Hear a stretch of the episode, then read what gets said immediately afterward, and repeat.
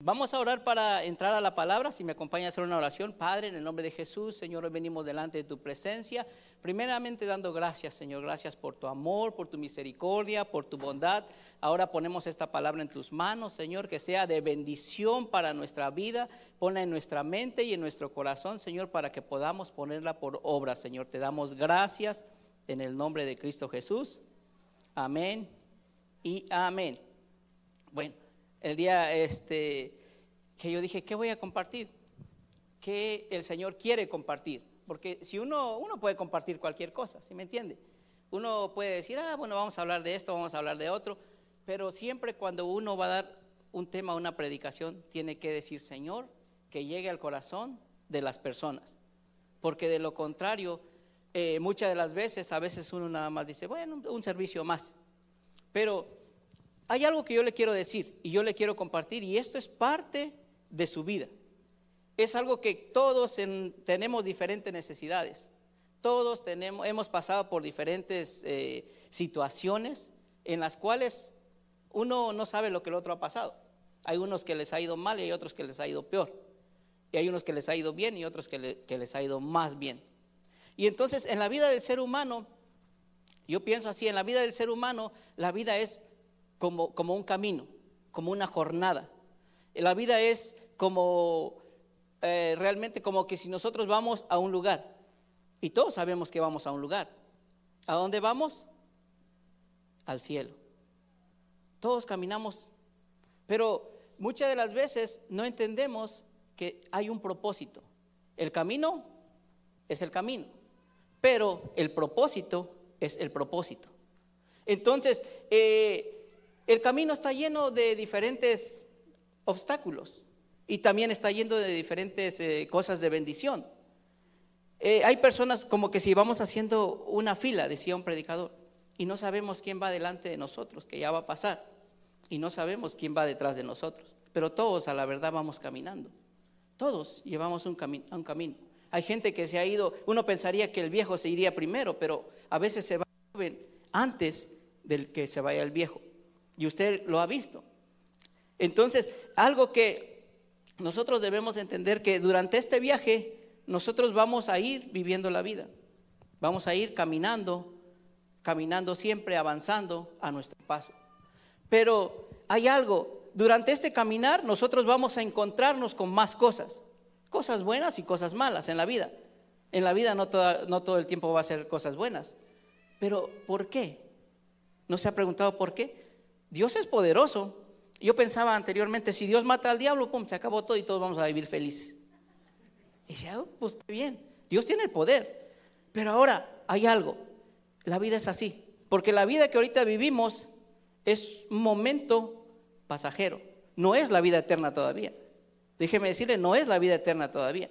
La vida eterna es cuando ya pasamos y cuando ya estemos en la presencia del Señor y de ahí nunca más vamos a morir. Esa es la vida eterna.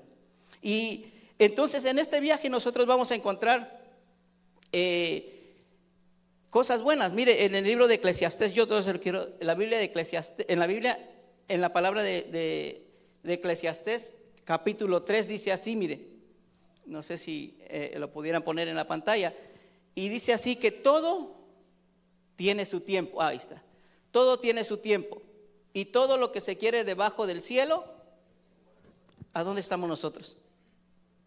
Nosotros estamos debajo del cielo. Las plantas están debajo del cielo.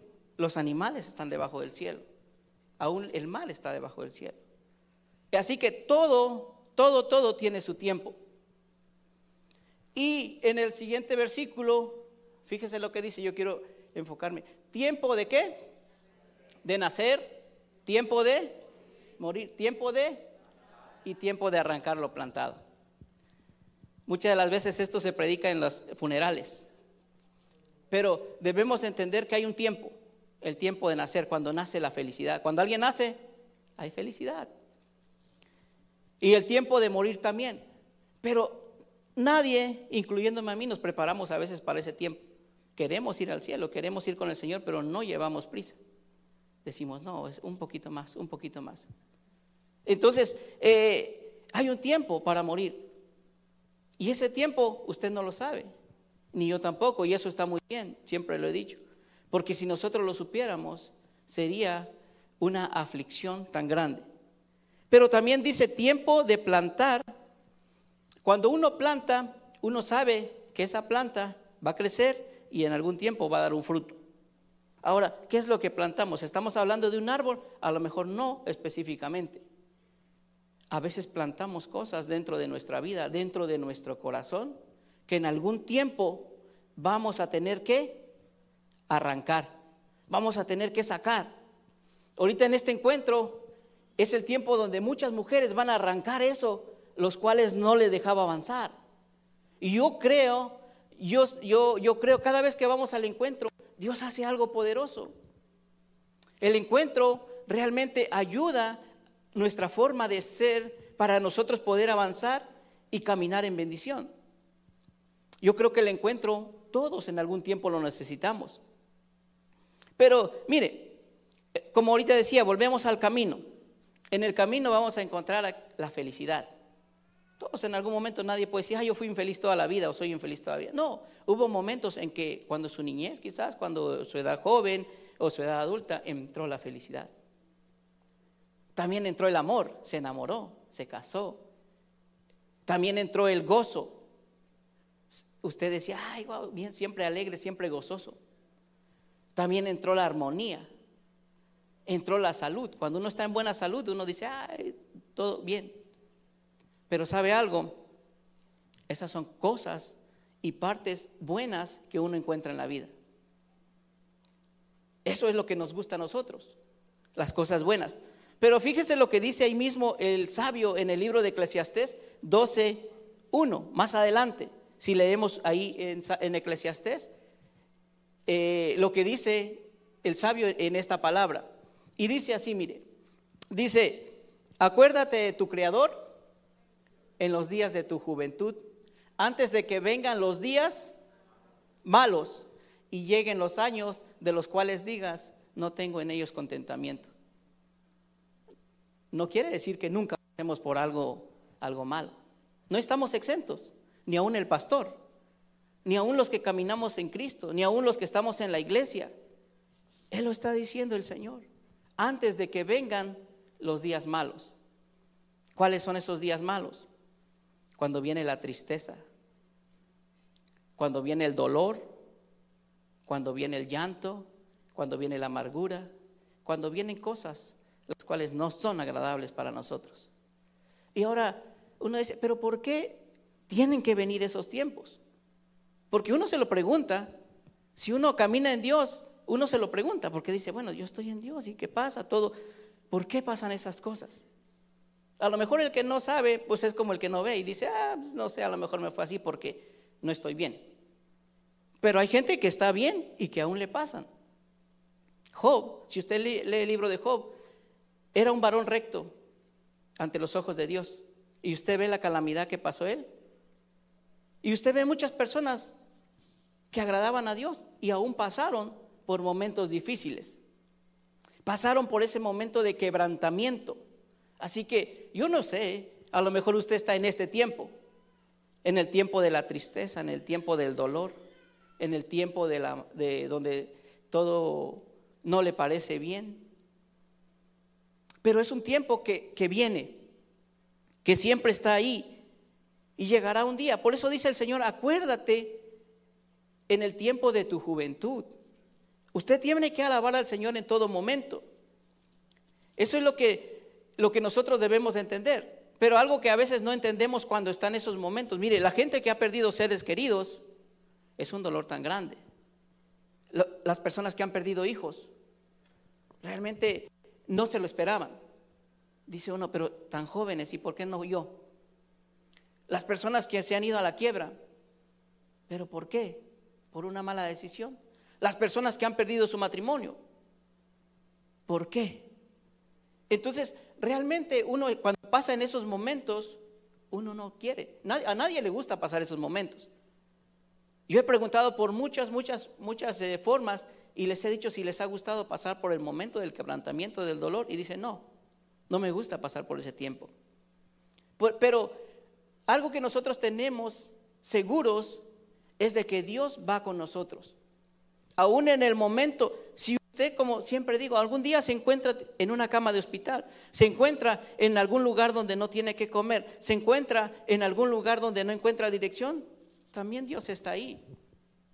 Dios está ahí y nunca lo va a dejar. Mire lo que dice el libro del salmista en el, en el capítulo 23, 4. Es lo que, lo que él asegura. Y dice, aunque ande en el valle de sombra de muerte, no temeré mal alguno, porque tú estarás conmigo y tu vara y tu callado me infundirán aliento. Pero en ese tiempo no, no, revisamos esta palabra. Pensamos que Dios no está con nosotros. Yo lo he pensado. No sé si usted no, lo ha pensado. Pero pensamos que Dios no está con nosotros. Algo que, que yo experimenté, yo le, le puedo decir con sinceridad, porque cada día voy aprendiendo. Cada día voy, voy, me pongo a pensar, ¿y qué cosas son las que Dios me quiere enseñar más adelante? Cada proceso, cada día es un aprendizaje. El día de ayer ya no va a volver, el día de ayer ya pasó. Pero el día de hoy es un aprendizaje. Un día yo estaba, yo caminaba en la iglesia, siempre estaba, pues supuestamente bien, todo bien, realmente no andaba haciendo cosas muy malas. Y un día me dan un diagnóstico, le dan un diagnóstico a mí, a mi esposa cuando nace Kelly, y le dicen, esta niña está muy mal, esta niña nació con el corazón al revés. O sea, no dijo el doctor, no importa que el corazón, muchas personas no lo saben. Hay personas que tienen el corazón en el lado izquierdo y otras personas que, que tienen el corazón en el lado derecho. Eso no importa, con que todo esté bien, a veces ni, lo saben. Pero el problema de ella es de que nació con el corazón viendo para atrás, en la, parte viendo para atrás. Y no solamente eso, nació sin arterias, sin venas, no tiene las venas que van que llevan la sangre a los pulmones. Entonces fue cuando yo me pregunté que ¿qué estoy haciendo mal? Porque uno se examina, ¿qué estaré haciendo mal? ¿Por qué me va a mí así? Y uno dice, algo, algo hay. Y entonces me puse a dar muchas vueltas en, mi cabeza y decía, algo está mal. Y pasó. Más tarde nace Austin y me dice, este niño es sordomudo, no va a oír. Así que tenemos que darle eh, clases de sign language, porque ustedes tienen que aprenderlo para poderse comunicar con sus hijos, porque él no va a poder hablar, él no va a poder oír, porque una, tiene una pérdida de audición severa. Si mi, si mi, a lo mejor si mi pensamiento era, ¿qué pasó? ¿Con qué? Ahora viene otro encima de ese. Y yo digo, no, es que sí andamos mal. Lo primero que uno dice, wow, ¿qué estaré pagando? A ese uno dice, sí andamos muy mal. Y algo que no entiende uno es el por qué, el propósito. Cuando yo le pregunté al Señor y le dije, me tienes que decir una respuesta, Señor. Yo creo en ti, yo creo en tu respuesta, yo creo que tú hablas. Y entonces llegaba yo al pasaje donde dice, eh, es para la gloria de Dios. ¿Por qué el niño ha nacido así? Dice, dice el pasaje. Es para que la gloria de Dios se manifieste. Y a veces no lo entendemos. No lo entendemos que Dios está con nosotros. Pero eh, en Primera de Corintios, déjeme decirle, también está escrito esta palabra, Primera de Corintios 10, 13. Y mire también lo que dice ahí. No nos ha sobrevenido ninguna tentación, ninguna prueba que no sea humana, pero fiel es Dios que no nos dejará ser tentados más de lo que podéis resistir, sino que dará también juntamente con la tentación o con la prueba la salida para que podáis soportar. Y ahorita decía, hay gente que le ha ido mal, y no solamente mal, peor en la vida. Y uno escucha esas, esos testimonios y dice, wow. Y dice uno, wow, pero todo. ¿Sabe por qué? Porque tienen la capacidad. Dios sabe que ellos pueden soportar esa prueba. Hay gente que no puede soportar, por eso Dios no se la da. Y entonces eh, volvemos al camino. Volvemos al camino. Mientras vamos caminando, eh, hacia el, camino, vamos caminando hacia el Señor, ¿sabe qué pasa? A veces el camino no es tan largo. Eh, le pasó al pueblo de Israel. cuando se tardaron en el desierto, se perdieron porque Dios así lo quiso.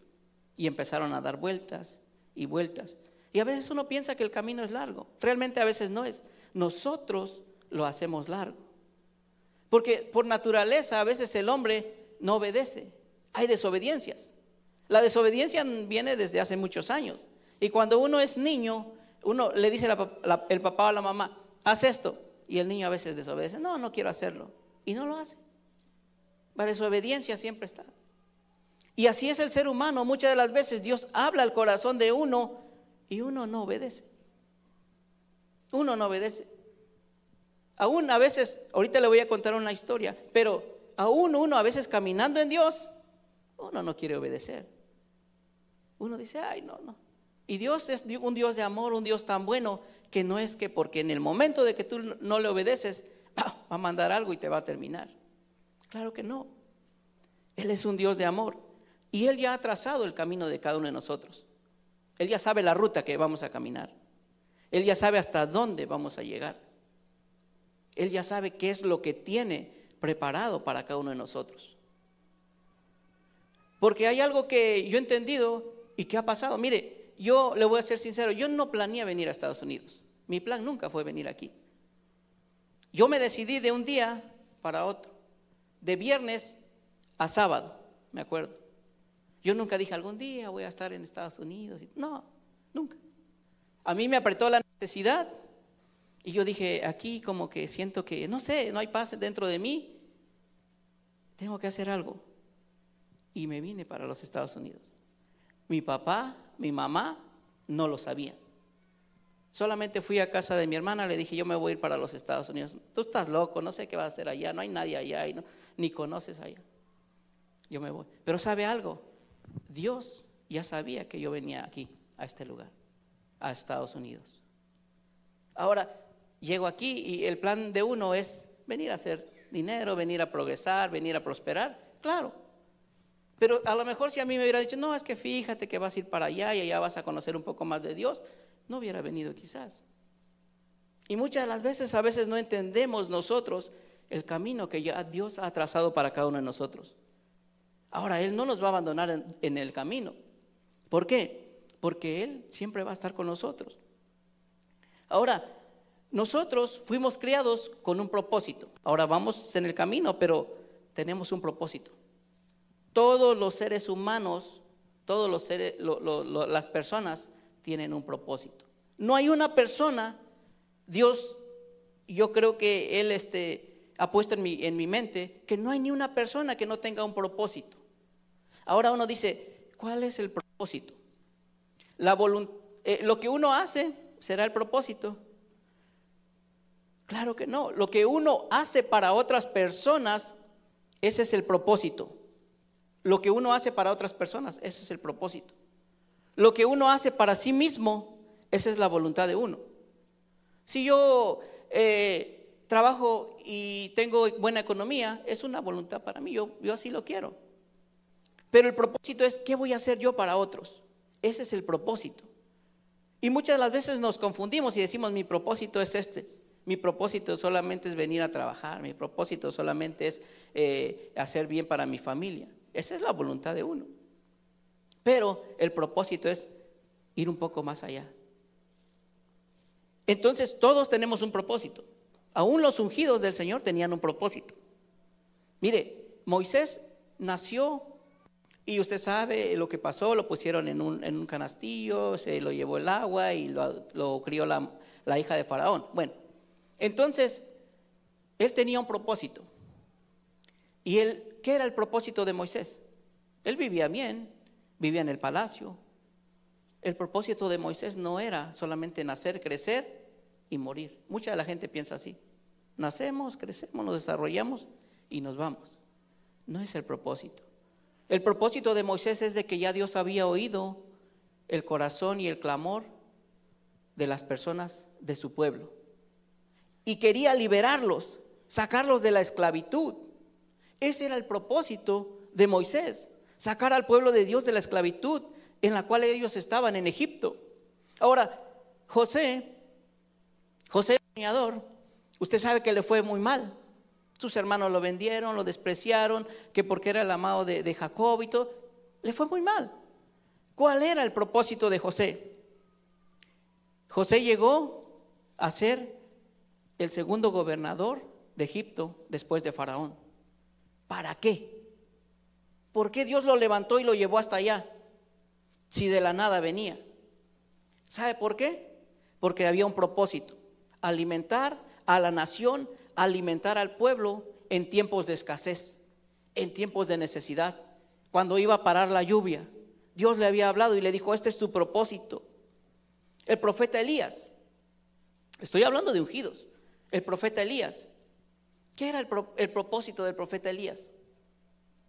Era, era, un ser como nosotros. Usted, usted lee la palabra, lee todo, usted va a entender que se deprimió, que a veces como que no quería y a veces sí.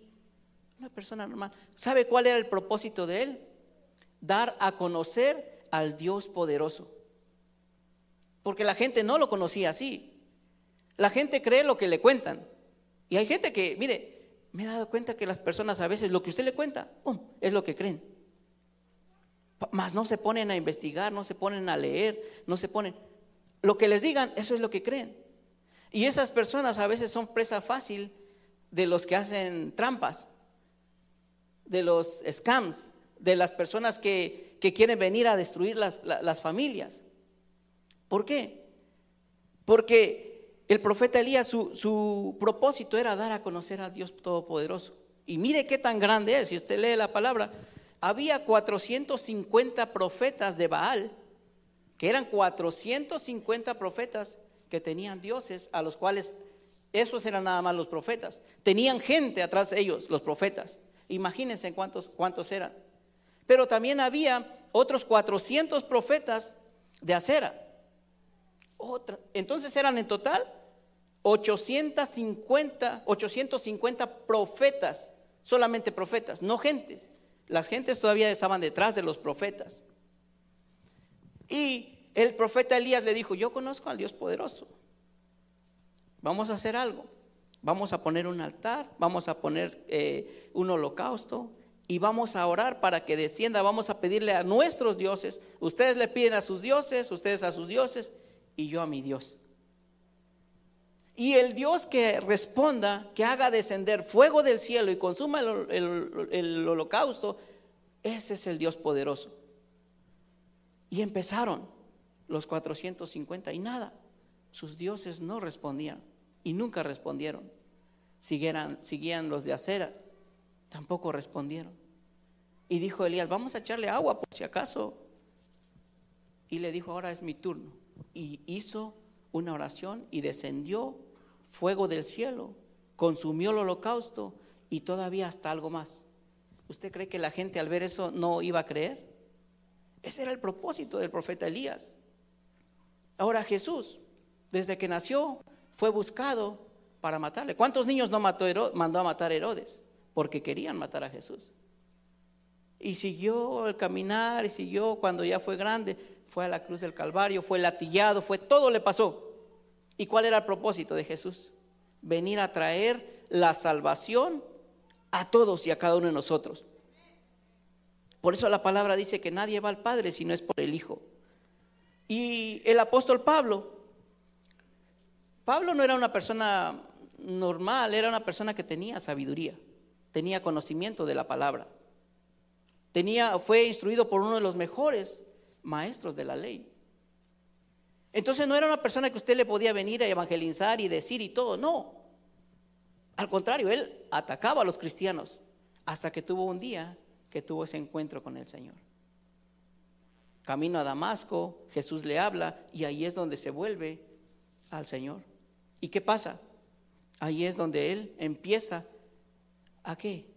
A entender el propósito. ¿Qué le dijo? Ve Ananías, porque Pablo ora. Y instrumento escogido me es este para llegar a los reyes y a los gentiles. ¿Quiénes eran los, reyes? Son gente grande. Usted va a la casa del presidente, no puede ir a tocar la puerta y abrir. No, usted tiene que hacer una cita. Usted puede llegar hasta ciertos lugares donde se, lo permiten. No digo que es imposible, Muchas de las veces uno piensa, bueno, yo le voy a hablar nomás a las personas como que tienen necesidad, como a las personas que, que conozco, que andan por allá. No, los ricos, las personas grandes, los reyes, los presidentes, todos tienen una necesidad. No será financiera, pero puede ser de sanidad, puede ser de restauración, puede ser de una paz interior. Los ricos también lloran. Se ríen, hermano. Es una novela, dijo. No, ellos también tienen sentimientos. Ellos tienen, así como usted tiene sentimientos. Un pobre tiene sentimientos, una clase media tiene sentimientos, una clase eh, también tiene sentimientos en una clase alta. Entonces, ahí es donde entendemos que el propósito de nosotros realmente a veces no lo entendemos, porque no lo pensamos. ¿Y sabe qué pasa? Tomamos una actitud diferente. En el libro de Jonás, a mí me encanta esa historia, porque muchas las veces es como una historia de nosotros mismos. ¿Usted quiere huir de la presencia del Señor? Si yo le pregunto, va a decir, no, no, no. Bueno, ¿pagaría por huir de la presencia del Señor? Claro que no. Aquí es, en este pasaje, Jonás no solamente desobedeció a Dios, Jonás pagó por huir de la presencia del Señor. Dios le dijo, Jonás, tú te vas a ir a y vas a ir a pregonar en contra de ellos, porque ya su maldad ha subido a mí y ya voy a destruirlos. Y Jonás dijo, no, vas para el norte. Y Jonás dijo, no, yo agarro para el sur. Y agarró, bajó a Jope, descendió a Jope, agarró una nave y se fue. Dice, pagó su boleto para huir de la presencia del Señor. Imagínense. Y a veces así somos. Nos damos cuenta de que a veces estamos huyendo de la presencia del Señor. Dios ya tiene un, eh, un propósito para cada uno de nosotros. Pero Dios siempre va a cumplir. Como le digo, Dios siempre tiene el camino trazado. Empezó una gran tempestad, lo voy a contar muy rápido por el tiempo, una gran tempestad. Dice que el barco casi se hundía, empezaron a tirar toda la carga que tenía el barco, todos los anseres, todo, todo empezaron a tirar para que el barco se estabilizara. Y nada. Entonces lo que pasó es que todos los que iban en el barco se pusieron a orar a sus dioses. Muchas personas iban ahí, cada uno oraba a su Dios. Pero ¿qué pasa? Ni un Dios respondió.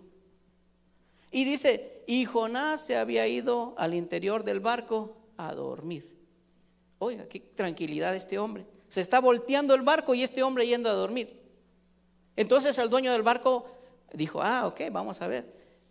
Descendió a donde estaba Jonás y le dijo, Jonás, le dijo, ¿qué tienes dormilón? Ya no estaba tan de buenas el hombre. ¿Qué tienes dormilón? Levántate y ora a tu Dios, a lo mejor sea tu Dios el que el que nos ha hecho esto. Y él dijo, sí, eso es así. Realmente eso es lo como, como ustedes lo dicen. Y dicen, vamos a echar suerte. Y echaron la suerte. Y Dios les ayudó para que la suerte cayera en, en Jonás. Así se dieron cuenta de que Jonás realmente era la causa de lo que estaba pasando. Entonces le preguntaron, decláranos, ¿por qué nos ha venido este mal? ¿Qué oficio tienes y de dónde vienes? ¿Cuál es tu tierra y de qué pueblo eres? Fueron la pregunta que le hicieron a Jonás. Y él les respondió, soy hebreo, temo a Dios, Dios de los cielos, que hizo el, mar y hizo la tierra. No era cualquier persona, era una persona que, que creía, que confiaba en Dios. Y aún así huía de la presencia del Señor. Ahora eh, el Señor ya tiene preparado, viene un pez grande, yo siempre creí que era una ballena, también creía que existían los reyes, también creía los reyes magos y todo eso. No, cuando uno lee se da cuenta de tantas cosas. Era un pez grande, enorme, que se lo tragó y llegó a Nínive, lo vomitó y ahí empezó. Dijo, ok, ahí vas a empezar. Y empezó a pregonar, empezó a decir la palabra que Dios tenía para ese pueblo en 40 días Nínive será destruido. Y dice que los gobernantes, los reyes, las personas que estaban ahí proclamaron ayuno y se volvió a Dios Nínive. Entonces Dios perdonó esa tierra. Y Jonás se enoja. Usted lee el pasaje, Jonás se enoja. Para eso me haces venir. Si tú eres un Dios bueno, ¿para qué quieres que yo vaya? Eso no le interesa a uno. Dios dice, haz simplemente lo que te digo. ¿Cuál es el propósito tuyo? Entonces se enojó Jonás y agarró y se fue y se sentó en un lugar alto y Dios hizo crecer una calabacera, una rama, y ahí él estaba en la sombrita. Pero después Dios también mató la calabacera a través de un gusano y todo el sol le daba a Jonás en la cabecita. Así que se casi se desmayaba Jonás. Otra vez enojó Jonásito. ¿Y qué dijo? Ay, ¿por qué esta calabacera? Le dijo, cálmate. Ni tú sembraste la calabacera, ni tú la hiciste crecer. Tú no tienes parte en eso. ¿por qué te enojas? Y tú crees que si yo tuve, tú, tienes misericordia de esta calabacera, de esta planta, ¿por qué yo no he de tener misericordia de esa ciudad, de esa nación que ya se ha vuelto? Hay un propósito. Todos tenemos un propósito. Pero acuérdese, el propósito que es, es hacer algo en los demás. Cuando usted hace algo para sí, esa es la voluntad. La voluntad de uno es hacer lo que uno quiere pero el propósito va un poco más allá. Así que le voy a pedir que, cierre sus ojos por un momento, pero cierre sus ojos. Porque muchas de las veces nosotros a veces así somos. Quizás no hemos entendido realmente el propósito. Hemos entendido que estamos en el camino y que a través del camino han pasado muchas cosas las cuales han dañado su vida, las cuales sabemos que aunque uno no quiera, los tiempos malos han llegado a su vida. Y nunca se ha parado, nunca se ha detenido a hacer un alto en el camino y decir, Señor, yo no he entendido el propósito. He caminado y a veces me he desviado. He querido tomar atajos. Señor, yo he querido eh, hacer más por mí y menos de ti.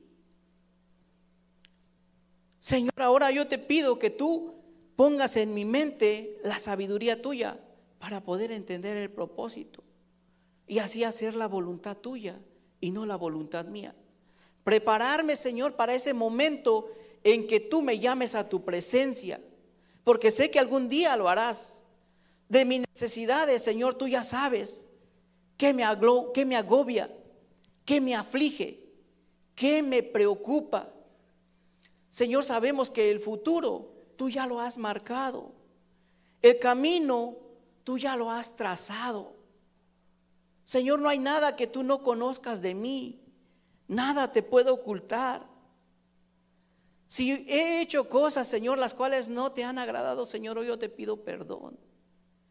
Si he desobedecido aún, Señor, como esta palabra dice, si he huido de tu presencia, Señor, perdóname.